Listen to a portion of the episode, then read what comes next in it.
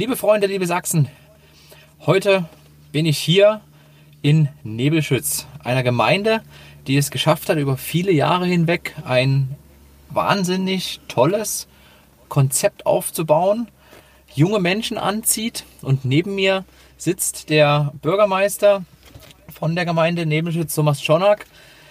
Ich freue mich riesig, dass das so kurzfristig geklappt hat, dass, wir, dass ich Sie heute zum Cruise Talk hier einladen darf. Da das alles sehr nachhaltig ist, lassen wir den Motor aus, bleiben auch stehen, genießen den Sonnenuntergang hier am See. Ähm, herzlich willkommen und meine Einstiegsfrage meine Zuschauer sind das gewohnt. Was wollten Sie als Kind werden? Erst einmal, Dobre Jane, guten Tag. Wir sind in einer äh, sorbischen zweisprachigen Gemeinde und ich freue mich, dass ich auch über unsere Gemeinde äh, berichten darf. Und was ich gerne machen wollte, also ich hatte, glaube ich, als Kind viele Ideen und viele Berufe, die ich ausüben wollte. Und zum Schluss bin ich dann Installateur, Klempner geworden ja. und Später mit 26 Jahren, wo die Wende kam, haben wir feststellen müssen, dass man auch selber Verantwortung übernehmen soll. Mhm. Und man hat mich überzeugt, ich sollte Bürgermeister werden. Und somit wurde ich dann mit 26 Jahren hauptamtlicher Bürgermeister. Wahnsinn, okay. Und dann Und immer, immer hier, also immer hier in Nebelschutz immer, gewesen? Immer hier gewesen, ja. Ich bin okay. zugezogen, habe meine Frau in Nebelschutz kennengelernt ja. und habe mich in das Dorf verliebt. Und ja, mit vielen guten Leuten haben wir das geschafft. Nachvollziehbar, also es ist ja wirklich total schön. Mhm. Mit 26 Bürgermeister einer Gemeinde. Das ist ja schon mal. Also und das Vertrauen, dass man das kriegt als Zugezogener. Das ist. Äh, ja, ich glaube. Wie, wie, kam das? Ich glaube, nach der Wende wollte auch keine Bürgermeister okay. werden. also, es, gab, es, gab, viel, viele, ja. viele Probleme in der Gemeinde. Ja. Die Gemeinde hatte auch damals kaum ein Gesicht gehabt. Wir waren sehr landwirtschaftlich geprägt, industriell geprägt mhm. von der Landwirtschaft. Äh, es war, ähm, glaube ich, kein Dorf, wo man sich wohlgefühlt mhm. hat. Also wir hatten damals große Probleme in der Ökologie. Also man hat ringsrum um die Felder mit Gülle berieselt, mhm. die Gülle berieselt und das hat mich auch damals dazu gebracht, in einer Bürgerinitiative uns zu wehren, dass wir sagen, das wollen wir nicht, wir wollen Lebensqualität und somit habe ich mich das erste Mal dann mhm. politisch engagiert. Okay. Das war schon dann direkt nach der Wende? Das war schon in der Wendezeit. Ja, also sehr weitblickend eigentlich. Damals wurde ja, also zumindest städtisch, alles zugebaut, Wohnungsbau und alles möglichst äh, schnell und groß ja, und neu. Ja, wenn man mhm. aus dem Dorf kommt und ja. man beobachtet die Natur, ist es der normale Menschenverstand, dass man sich auch dafür einsetzt. Ja. Das heißt, schon kurz nach der Wende ist ein Gesamtkonzept entstanden oder wann kam das? Sie hatten es im Vorgespräch ja gesagt, so ein bisschen, das ist also nicht nur da ein bisschen, da ein bisschen, sondern Sie haben ein Gesamtkonzept, eine Gesamtidee mhm. für die.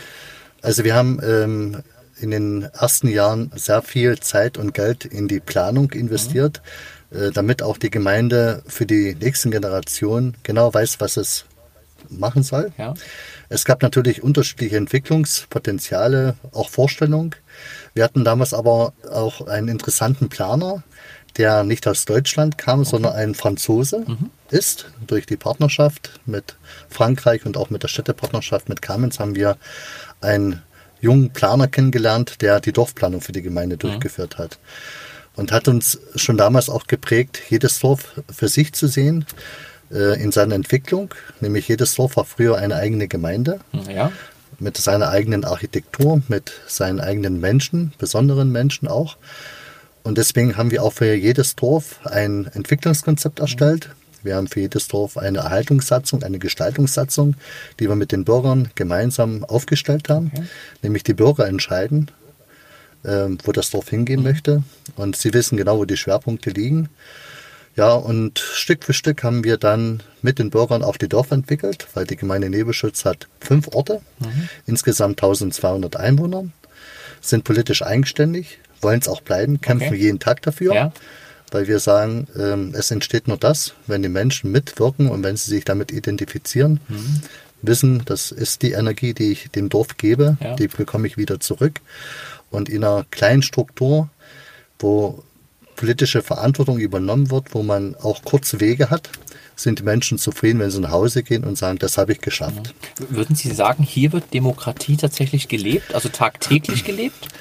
Man probiert täglich äh, und ähm, auch die Demokratie zu leben. Mhm. Äh, man lernt auch täglich davon. Eine, eine, Gesellschaft verändert sich auch täglich und man muss sich auch da äh, anpassen. Und wichtig ist, äh, die leiseste Stimme zu hören, also angefangen von den Kindern, von den Jugendlichen, wo äh, bedrückt das eine oder andere Problem und ja, wir versuchen dann auch gemeinschaftlich die Probleme zu lösen und wir probieren auch. Wir haben auch nicht für äh, äh, jede Frage eine Antwort. Wir versuchen aber diese gemeinsam auch praktisch mhm. und mit gesundem Menschenverstand äh, sie zu lösen und das gemeinschaftlich. Sie hatten gerade Kinder gesagt, das bringt mich gerade auf den Punkt. Wir sind vorhin ja durch das Dorf ein bisschen gelaufen. Da ist mir aufgefallen, dass ähm, der Kindergarten an, also an zentraler Stelle ist und auch eine wahnsinnig positive Energie ausstrahlt. Mhm. Wie, wie, wie kommt das? Also A, dass es wirklich im Dorf Kern ist und B, was haben Sie getan, dass das so ein, also ich, ich stand da drin und wäre am liebsten wieder Kind gewesen. Ja, ähm, die Energie, die man dort spürt, ähm, verspürt man auch, dass sich die Menschen mit dem Kindergarten sich über zehn Jahre auseinandergesetzt haben, wie der Kindergarten aussehen soll, welche Schwerpunkte auch der Kindergarten hat oder haben sollte auch für die Zukunft. Und bei uns spielen die Kinder die wichtigste Rolle, weil das unsere Kinder, unsere Enkel sind. Äh, darauf ist auch unsere Gemeinde eingestellt und ähm, das ist primär unsere Entwicklung, die wir von Anfang an her gegangen sind.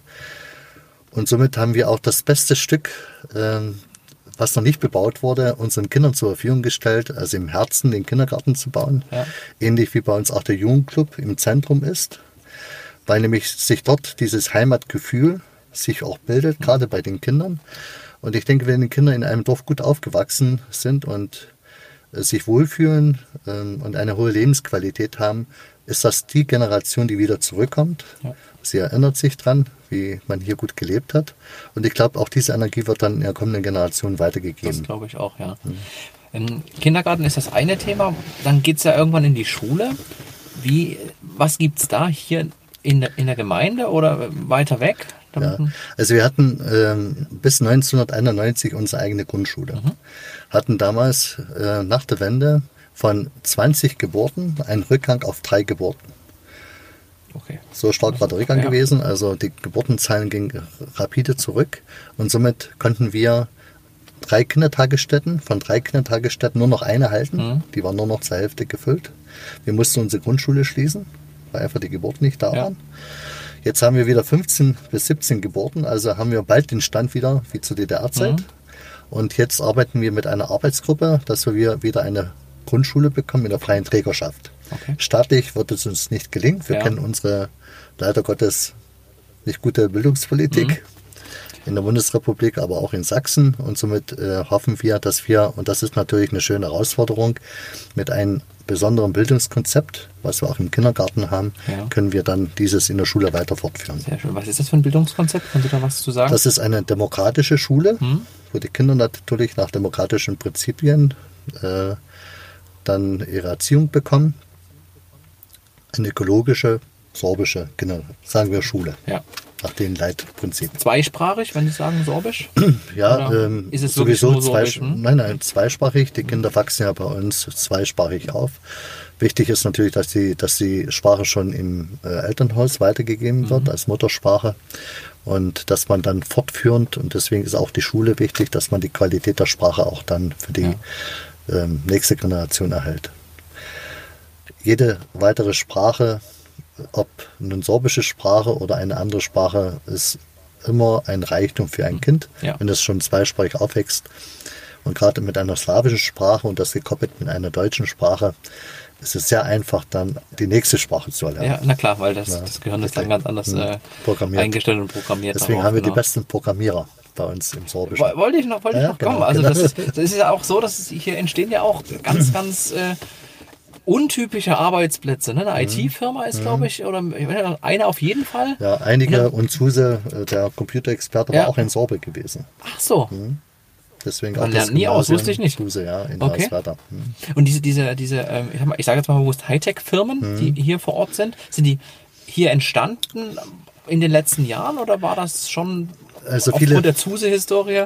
Das, das kann ich jetzt so nicht sagen. Ähm, vieles hat natürlich was mit der, mit der Wirtschaftsförderung zu tun. Vielleicht auch in Sachsen aus dem Grund, weil äh, wir natürlich in dem Bereich ähm, hat der Freistaat schon darauf geachtet, dass es ein guter Markt sein kann, ein zukunftsorientierter Markt.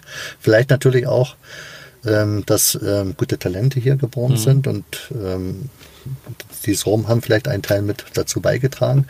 Und wir haben viele junge Leute äh, und Familienväter, die sich in der Branche ausgebildet haben und die ihren guten Arbeitsplatz gefunden haben.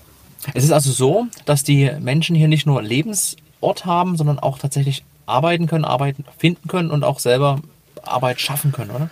Ja, also wir als Gemeinde haben selber drei äh, Gewerbegebiete und haben auch Arbeitsplätze im Ort.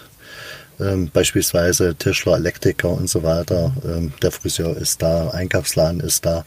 Also die Dienstleistung ist vor Ort, aber wir haben natürlich auch darauf geachtet, dass in der Gemeinde selbst, dass wir uns auch etwas finanziell unabhängig machen und auch Arbeitsplätze schaffen. Haben wir drei Gewerbegebiete und haben mehr Arbeitsplätze äh, in der Gemeinde im Angebot, was die Gemeinde schaffen müsste. Das heißt, Sie haben auch so einen kleinen Fachkräftemangel schon? Oder? Ja, den hat man ja überall Ja. jetzt. ne, Aber die spezialisierten Arbeitsplätze findet man dann in Dresden oder Kamenz und Bautzen.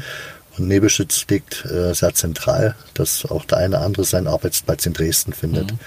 Und deswegen haben wir auch guten Zuzug von jungen Familien, die weggegangen sind, auch in den Altbundesländern vor 10, 20 Jahren oder auch junge Leute, die studiert haben, die in Dresden oder Berlin gearbeitet haben, kommen wieder zurück mit ihrer Familie. Ja. Hier finden sie Ruhe, eine gute Lebensqualität und haben trotzdem nicht weit zur Arbeit.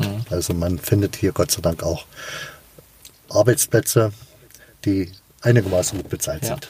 ja. Wichtig ist ja, also das Geld ist am Ende gar nicht das Wichtige. Man muss Glück empfinden irgendwie bei der Richtig, Arbeit, richtig. Erfüllung empfinden Und und man man, stellt muss drauf ein. leben können. Genau. Das ist halt äh, der Punkt. Das heißt, es gibt ein paar Pendler, die Hm? schon immer nach äh, Dresden fahren. Richtig. Wie viele sind das so ungefähr? Wissen Sie das? Also Sie sind ja wirklich sehr Vielleicht, nah an den Leuten dran. drei, vier Prozent. Mehr ist Ach, es nicht. doch so wenig dann. Also so haben wir vor Ort, also Kamenz hat eine gute ähm, Anbindung Mhm. und ähm, hat einen guten Bedarf an Arbeitsplätzen. Ja. Ja, Hoyerswerda, Bautzen, also man liegt da schon zentral Okay. und günstig. Welche Rolle spielt Sport in Nebelschütz? Wir sind vorhin an einem wunderbaren Ja.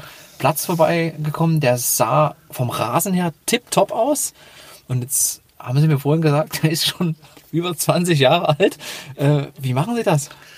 Und wie ist Ja, der wir haben, eine, wir haben eine ganz starke Sportgemeinschaft mit äh, über 100 Mitgliedern und wir haben keine Sporthalle. Mhm. Wir haben ein, in jedem Ort einen Fußballplatz. Also die Kinder fangen an schon auf dem Kinderspielplatz oder auf dem Fußballplatz ähm, ihr Sport zu treiben Ja. und Fußball äh, Ja. zu trainieren. Das macht man als Kind, dort braucht man unbedingt keinen Trainer. Aber wir haben einen sehr guten Trainingsbetrieb. Äh, Von den Bambinis angefangen bis zu alten Herren spielt bei uns jeder Fußball.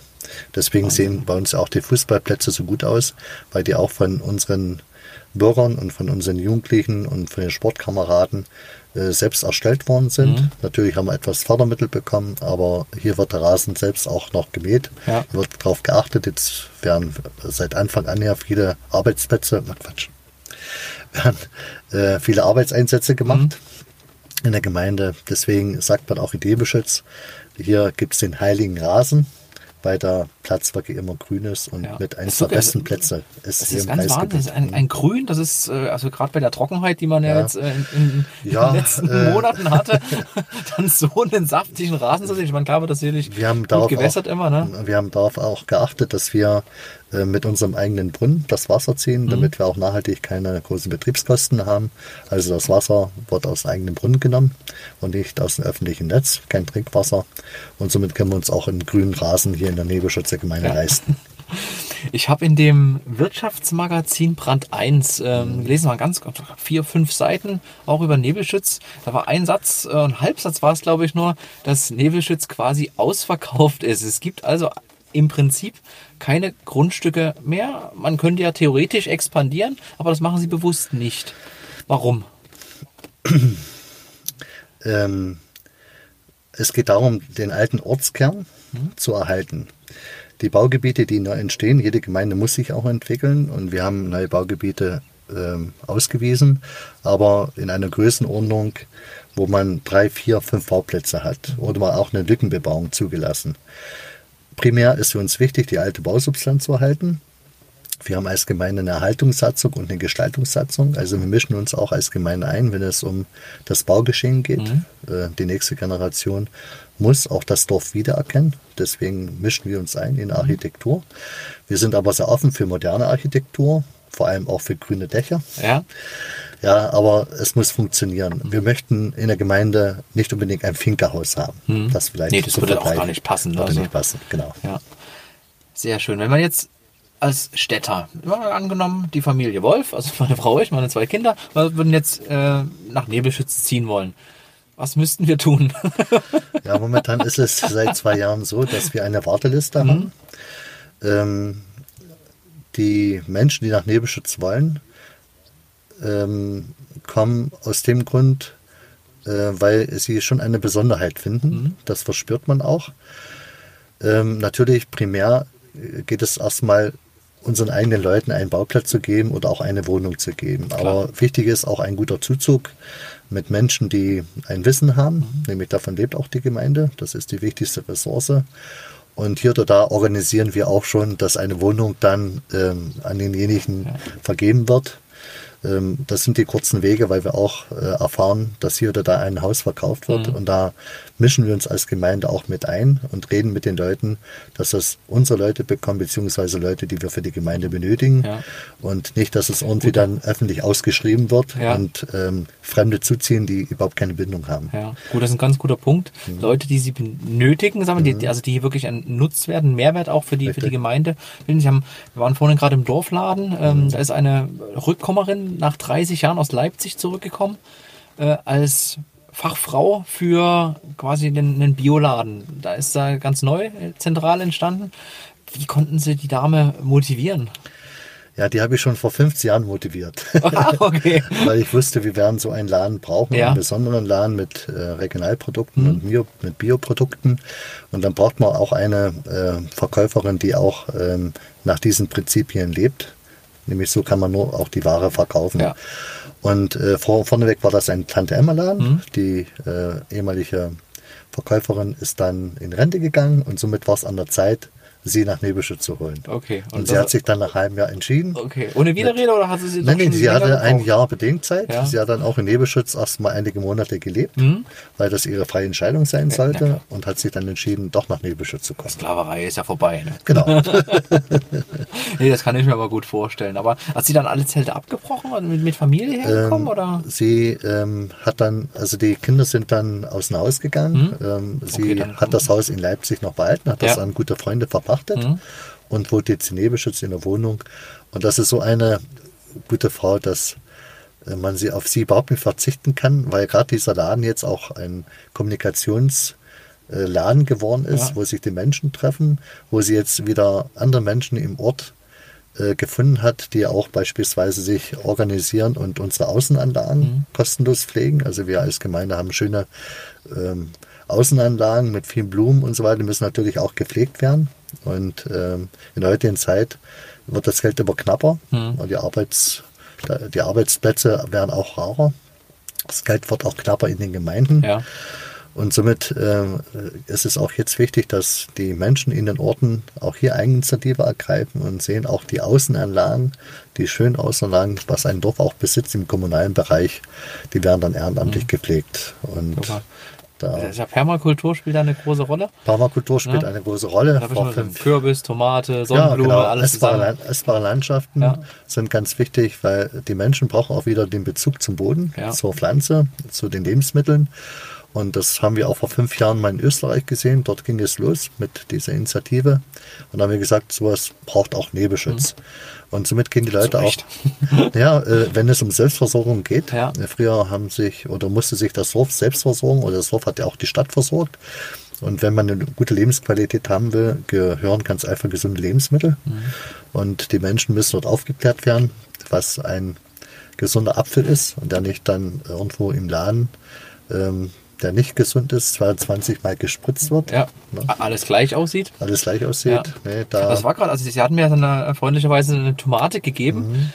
sie haben die abgezupft und dann, dann kam ein Aroma daraus. Das war, also, Ja, da ging, ja, da und ging das- mir echt das Herz auf. Ja, das verspürt dann der Mensch. Und dann sagt er, ähm, wenn ich ähm, irgendwo dann im Großmarkt äh, meine Tomate kaufe, die dann überhaupt nicht mehr riecht, Nee, da die stimmt ja was gar nicht. ja, Ja, das sind genau, ja- genau. Die waren, Und glaube ich, dieses gerne, verspürt, kriegen irgend so, eine- so, eine- so ein äh, Reifungsmittel draufgesprüht zum Teil und dann, Und das sind so einfach praktische Sachen, wo der Mensch das sie es verspürt. Ja. Und wenn es dann versteht, diesen Mehrwert oder auch selber dann diese Erkenntnisse macht, überlegt er dann.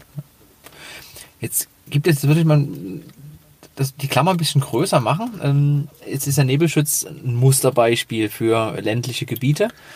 Es gibt, äh, es gibt, ähm, glaube ich, in Deutschland, Europa sehr gute Gemeinden, mit denen wir sehr gut vernetzt sind. Ja. Und äh, wir haben uns vieles nicht selbst ausgedacht, sondern Ja. wir haben auch vieles von anderen Gemeinden gelernt. Ja. Und viele Gemeinden lernen auch von Nebelschutz. Und ich glaube, wenn man mit den besten Gemeinden vernetzt ist und man offen ist, auch neue Wege zu gehen, äh, das ist auch ein bisschen der Schlüssel, Ja. äh, wo auch die Solidarität eine große Rolle spielt. Und äh, dann braucht man nicht unbedingt viel Geld, sondern man wird dann auch kreativ, wenn das Geld auch knapp ist. sondern man braucht irgendwie eine Vision. Ne? Für, dann, dann, dann kriegt man die Leute auch dann motiviert. Also wir haben ähm, die, die Schwiegereltern, jetzt sozusagen, die sind ähm, in der Nähe von Bautzen, haben dann in, in, in Peachwitz so ein kleines äh, Grundstück auch also, äh, da groß geworden komplett und da gibt es aber ganz, ganz wenige junge Leute, ist auch nicht sonderlich groß, eher alte Leute und ich glaube, ohne es wirklich im Detail zu wissen, so geht's relativ vielen kleinen Dörfern, in, in, gerade in Ostsachsen, Oberlausitz, ähm, in, auch im Erzgebirge, die da schon ihre Probleme haben mit, den, mit der nächsten Generation, weil die Kinder halt irgendwie alle zum Geld verdienen in die Städte oder auch in die, in die alten Bundesländer sind. Das, das ist ja ganz anders. Ich bin vorhin hier reingefahren und überall junge Leute. Ja, ähm, ich glaube, was das Dorf braucht, das Dorf braucht ähm, Menschen, die sich um das kümmern, äh, um die, um das Dorf sich kümmern. Ja. Also den typischen Kümmerer. Und äh, deswegen ähm, arbeiten wir täglich daran, dass wir politisch eigenständig bleiben. Wir haben eine Größe äh, mit 1200 Einwohnern, mit fünf Ortsteilen, was man gerade so auch schafft, politische Verantwortung zu übernehmen und auch den Menschen hier vor Ort das Gefühl zu geben, dass sie politisch auch selbst mitwirken können Ja. auf ihre Entscheidung. Und ich denke, diese ganze Globalisierung, diese Kreisgebietsreform und die Gemeindegebietsreform hat man vielen Menschen die Verantwortung, den Menschen die Verantwortung genommen. Es waren jeder Ort, wie ich schon gesagt habe, hatte damals sein, sein oder seine ähm, Gemeindevorsteher, seinen Bürgermeister und Menschen, die ihre Talente hatten. Und jeder wusste, wer sein Talent hatte, äh, konnte man sich auf diese Menschen verlassen. Ja. Jetzt hat der Staat gesagt, wir übernehmen für euch die Verantwortung. Also man hat den Menschen nicht mehr benötigt in dem Dorf. Ja. So, und jetzt haben sich die Menschen natürlich verlassen, es macht die Politik das, was wir wollen. Aber die Politik erreicht das nicht mehr, weil sie auch den Menschen nicht mehr vor Ort versteht und hat einfach das Know-how nicht mehr oder ja, die Kapazitäten nicht mehr. Und somit denke ich, ist das Wichtigste in einem Ort, in einer Gemeinde, jeden Ort für sich selbstständig zu sehen und Menschen zu finden. Und die findet man mehr und mehr, wenn sie zufrieden sind, dass sie Eigenverantwortung übernehmen Ja. für das, was sie tun. Immer wieder Eigenverantwortung Ja. zu übernehmen. Die ein klares Warum haben. Ne? Warum Genau. tue ich Und, das? Warum und ich die müssen auch Welt, das ne? Gefühl haben, dass sich das lohnt. Ja. Wenn sie dann drei oder viermal beim Bürgermeister sind, vielleicht in einer großen Stadt oder in einer großen Verwaltung, und sie warten dann für eine Entscheidung vielleicht vier, fünf Jahre. Die werden dann aufgeben und werden sagen, wir machen unser eigenes Mhm. Ja. oder ich werde meine Energie für was anderes geben. Das heißt, so, so ein bisschen, also ich war ja, bevor ich äh, die Sachsen.de gemacht habe, habe ich ja verschiedene andere Dinge äh, getan, auch äh, bei einem Verlag, war eine IT-Firma. So ein bisschen ist das schon so, dass sie das wie eine große Firma irgendwie auch managen, ne? mit Eigenverantwortung. Das sind so viele Elemente, die man da wiedererkennt mit der, mit der Selbstbestimmtheit in den Aufgaben, so unterschiedliche Führungsstile, die es gibt, da erkenne ich ganz, ganz, ganz viel wieder, was neu in den Unternehmen so eingeführt wird, aber was früher absoluter Standard war. Ne? Das ist quasi wirklich gerade eine Renaissance der Menschlichkeit, kann man fast sagen. Ne? Das ist Wahnsinn. Also ich finde das, finde das absolut faszinierend. Wir haben gerade über, unter, über Unternehmen gesprochen und da gibt's ja immer so eine Strategie, eine Vision und, und äh, ein tolles Marketing, große, große PR-Aktivitäten, damit man die Leute im Unternehmen motiviert und mitnimmt. Wie haben Sie das hier gemacht? Sie konnten denen ja kein Geld zahlen in dem Sinne. Ähm, durch die Konzepte, und das waren schon ganz besondere Konzepte, wo man die Menschen mitnehmen sollte oder muss.